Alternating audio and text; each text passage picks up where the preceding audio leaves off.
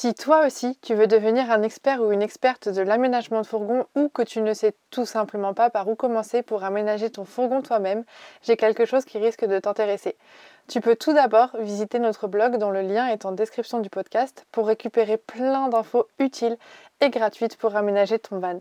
Et si tu veux aller beaucoup plus loin dans ton idée de construire ton propre van, notre e-book de 800 pages, le manuel du fourgon aménagé, est le support qu'il te faut.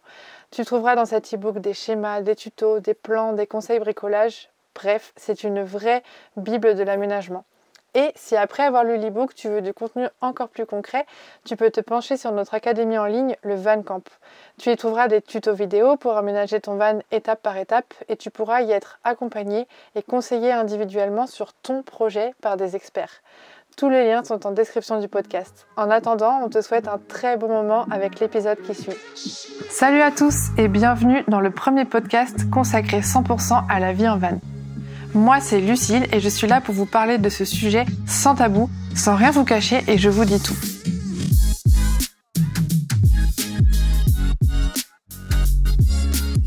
Ma mission, c'est vraiment de vous expliquer à quoi ressemble la vie en van telle qu'on la connaît nous. Je vous transmets un peu ce que nous on a vécu pour que vous sachiez dans quoi vous vous lancez et vous donner aussi nos petits tips et nos petits conseils pour vous accompagner. Aujourd'hui, j'ai envie de vous parler d'un sujet qu'on voit de plus en plus, qu'on voit pas beaucoup forcément, hein, j'ai pas forcément beaucoup de témoignages en ce sens-là, mais qu'on peut voir quand même de temps en temps. Et du coup, j'aimerais vous partager un peu mon cas personnel. J'ai pas toujours été une grande satisfaite à 100% de la vie en van. J'ai eu beaucoup de moments de doute. J'ai souvent hésité à arrêter. Je me suis souvent demandé si c'était vraiment moi ou si j'essayais de prouver quelque chose à quelqu'un ou bref. Je vous raconterai tout ça dans ce podcast dans lequel je vais parler un peu de que faire si après l'avoir rêvé, la vie en camion ne te convient pas. Du coup, c'est vrai que ça arrive d'avoir des rêves, euh, des envies et qu'une fois réalisé, on se rend compte que ça a finalement pas autant de saveur que ce qu'on imaginait ou alors que c'est pas du tout à la hauteur des rêves qu'on imaginait. Euh, moi, je sais, je me souviens que quand je me suis lancée dans la vie en van, c'est parce que je l'avais testé. En fait, j'avais à cette époque-là, c'était en 2014. Il y avait rien sur Internet qui, voilà, le van, c'était encore un petit peu le truc de hippie, euh, des gens qui portaient des bandanas, des grosses lunettes, euh, qui étaient à bord d'un combi. Il n'y avait pas encore cette idée de couple ou de femme ou d'homme posé sur un lit, enfin vu sur un, super paysage. voilà, il n'y avait pas encore du tout ce, ce genre de choses et du coup, j'étais vraiment partie, moi, sur l'idée de faire ça, suite à la sensation que j'avais eue, allez, trois heures après avoir euh, actionné la clé de mon premier van en Australie, c'était une euh, location. Je pense que cette histoire, je l'ai racontée mille fois, donc je vais pas la re-raconter. Mais c'est vrai que cette sensation que j'ai eue, en fait, de partir pour cinq semaines à bord d'un van, alors que j'avais pas du tout envie à la base. Moi, je voulais vraiment faire un tour des auberges de jeunesse. Mais euh, pour ce qu'on voulait voir avec ma pote, c'était vraiment pas possible. C'était trop éloigné. Et ça aurait été beaucoup trop cher de faire ça euh, avec une voiture et des hôtels. Donc on a été parti sur un van. Et c'est vrai que le soir venu le moment de s'arrêter, en fait, dans ma tête, je comprenais pas cette sensation un peu étrange de me dire, en fait, j'ai juste à m'arrêter sur le côté, à arrêter la clé, à aller derrière et paf, je suis dans ma maison. En fait, c'était une sensation de liberté incroyable et je rien d'en reparler, je le ressens encore dans mes membres, etc. Une sensation d'excitation de se dire, oh, mais ça veut dire qu'on peut aller partout, faire ce qu'on veut et quoi qu'il arrive, on aura toujours notre maison avec nous. Parce qu'en fait, il faut savoir que moi, avant, J'étais pas du tout une grande voyageuse. J'étais très très bien en fait dans ma petite ville avec mes petits potes à regarder mes séries, à, à sortir, à faire euh, la fête euh, comme pas possible. Par contre, j'étais une grosse fêtarde, mais euh, j'étais pas du tout une voyageuse. J'aimais de la vie, quitter mes potes, ma famille, ma grand-mère surtout, quitter tout le monde comme ça pour aller faire un voyage. Mais non, en fait, moi, si je fais un voyage, c'est avec mes potes, avec personne d'autre. Jamais de la vie, je partirais toute seule. Enfin, vraiment, moi, c'était quand j'étais jeune, donc jusqu'à mes 21 ans, on va dire, vraiment, ma priorité, c'était faire la fête et profiter, quoi. Et pour moi, profiter, ça voulait pas du tout dire partir en voyage. Donc c'est un jour où ma pote euh, m'a dit voilà, euh, j'aimerais bien qu'on aille en Australie ensemble, qu'on se rejoigne là-bas pour faire un road trip parce qu'elle elle y serait et j'ai dit allez. Je sais pas ce qui m'a pris mais j'ai dit allez soyons fous. Au début, j'ai un peu fait ça pour lui faire plaisir. J'avoue que je me suis un peu laissée embarquer parce que c'est même mon père qui a regardé un peu les solutions pour euh, loger et qui a dit voilà, d'après ce que j'ai trouvé, le van, ça reste le moins cher. Et j'ai dit bon, d'accord. Donc on a, on a fait notre itinéraire en, sur une grande carte euh, dans le salon, dans mon ancien salon, dans, mon appart. Et elle, elle est partie quelques semaines avant parce qu'en fait, elle, elle allait travailler là-bas. Et moi, je la rejoignais juste pour cinq semaines. Elle est restée un an là-bas. Je l'ai rejoint et voilà, c'était vraiment le. En fait, je retrouvais la sensation que j'aimais beaucoup, donc c'est-à-dire mon petit cocon. J'adorais être sous mon plaid, euh, devant ma série, regarder des films, euh, bien manger et tout. C'était vraiment ce que j'adorais faire. Et du coup, je retrouvais cette sensation un peu d'ermite que j'aimais, tout en découvrant des paysages de fou tous les jours. Donc je me suis dit, mais c'est un truc de fou en fait. On peut à la fois avoir le confort de chez soi et, et emmener sa maison, donc à la fois ses repères, sa zone de confort et, tout ce qui va avec, avec soi. Et en même temps, on peut bouger, aller où on veut et découvrir de nouveaux endroits. Et là, je me suis dit, c'est un truc de malade. Enfin, dans ma tête, ça a fait un déclic presque, presque, presque, euh, allez, dans les trois heures qui ont suivi euh, le premier tour de clé. Donc du coup, on a continué à, voyager comme ça, c'était génial. Bon, le van, j'ai trouvé ça génial, alors que le van n'avait aucune commodité, pas de toilette, pas de douche, il était tout petit, on avait un lit simple chacune, à peine une cuisine. Mais le plus important pour moi, c'était qu'on avait notre lit et qu'on pouvait regarder la télé le soir. c'est bête, hein. aujourd'hui je suis très loin de tout ça, mais c'était hyper important pour moi de, de pouvoir regarder un film le soir, de pouvoir euh, boire mon petit apéro, euh, tout ça, c'était des choses qui m'importaient beaucoup et que du coup, j'aurais pas pu retrouver au final en auberge de jeunesse ou en, ou en tente parce qu'avec la tente, il faut qu'on tous les jours on, dresse le camp, que potentiellement si euh, un ranger vient nous déloger, il faut qu'on range tout, c'est long, c'est chiant. En auberge de jeunesse, on aurait voilà, on aurait découvert des nouvelles personnes tous les jours, on aurait beaucoup bougé, etc. Ça aurait été génial, mais il n'y aurait pas eu le petit côté cocon seul ou presque que j'aime. C'est ce côté-là que j'ai beaucoup aimé, moi personnellement, quand j'ai commencé à, voyager en van. Et c'est pour ça que très vite, j'ai voulu me tourner vers, euh, vers ce mode de voyage et par la suite vers ce mode de vie, en fait. Parce que mêlé à cette envie de cocon et ce, je, ne sais pas trop comment expliquer cette sensation. Vous savez, quand on est un peu, euh, on est chez soi, on est bien et du coup, on se motive pas trop à sortir, on se motive pas trop à faire des choses. J'étais beaucoup comme ça en fait, et je pouvais faire ça, mais partout dans le monde. Donc j'avais trouvé ça génial. Mais mêlé à ça, j'adorais à la fois sortir, voir mes potes, euh, découvrir plein de choses, etc.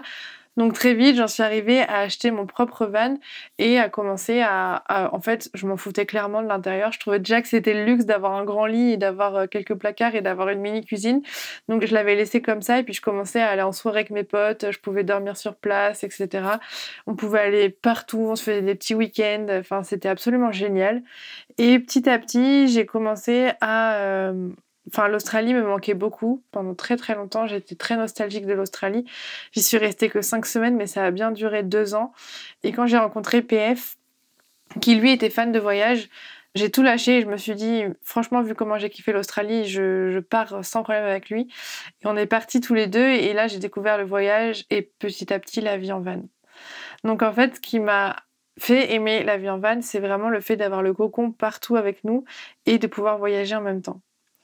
Sauf que ce cocon-là, moi j'avoue que je m'en suis contentée au début. Je m'en contente aujourd'hui parce que je trouve que on a vraiment eu des vannes très très sommaires et aujourd'hui le van qu'on a pour moi c'est le grand luxe. Enfin, je pourrais pas imaginer mieux ni plus.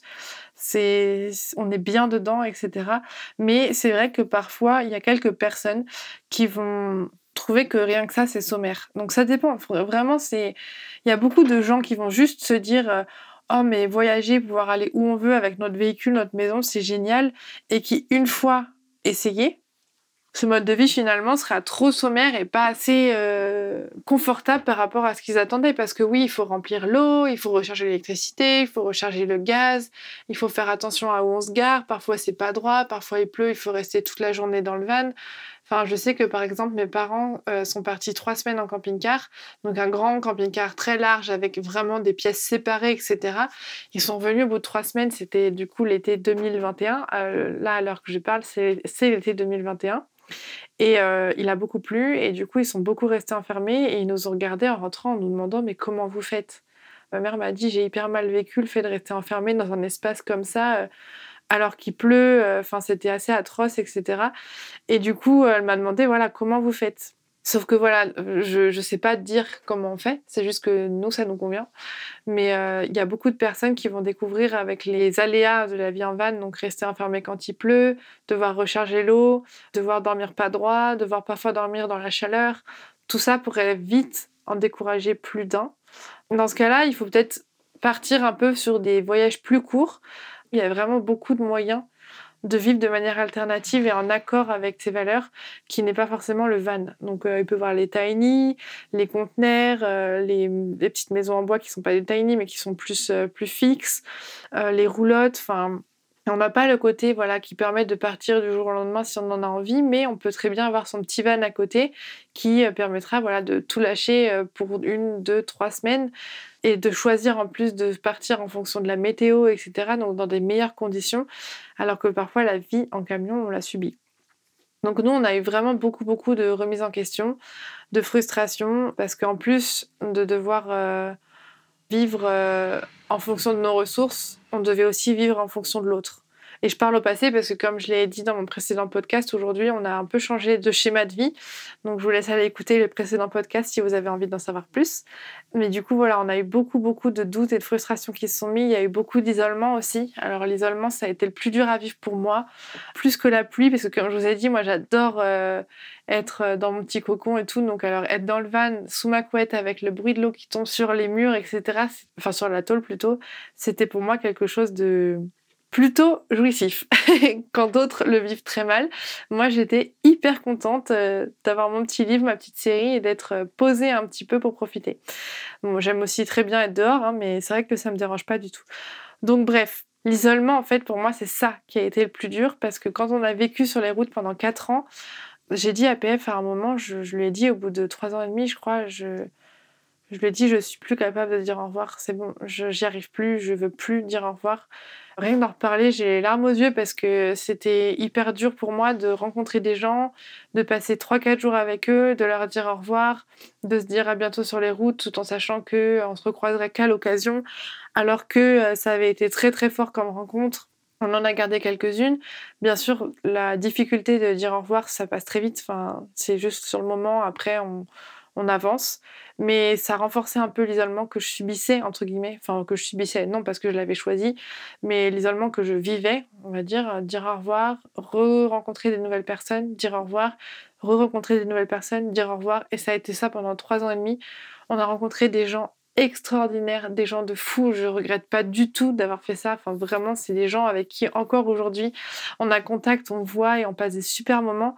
Mais c'est vrai qu'au bout d'un moment, j'ai dit à PF, je suis plus capable de rencontrer des nouvelles personnes, de m'attacher et de dire au revoir. C'est, j'ai atteint mes limites. Je pense que euh, c'est trop dur pour moi. J'ai besoin d'un peu de stabilité. J'ai besoin de retrouver mes amis, de savoir que quand je les vois le jeudi soir, je les revois un petit peu aussi euh, la semaine d'après et que c'est, j'ai besoin de cette stabilité de cette amitié, de cet amour euh, stable en fait dans ma vie. J'ai besoin d'avoir un peu des deux en fait. J'adore avoir des potes aux quatre coins de la terre parce que du coup, dès qu'on bouge, on a toujours quelqu'un à aller voir. Et quand on leur dit au revoir, c'est beaucoup plus facile parce qu'on se retrouve pas seul en fait. On se dit pas, ok, on a encore plein de choses à voir, mais seul. Alors certes seul, mais à deux. Mais je pense que vous avez un peu compris l'idée que d'être à deux, c'est très bien, mais la vie sociale est quand même très importante en tout cas pour mon bonheur et je pense pour le bonheur de beaucoup de monde.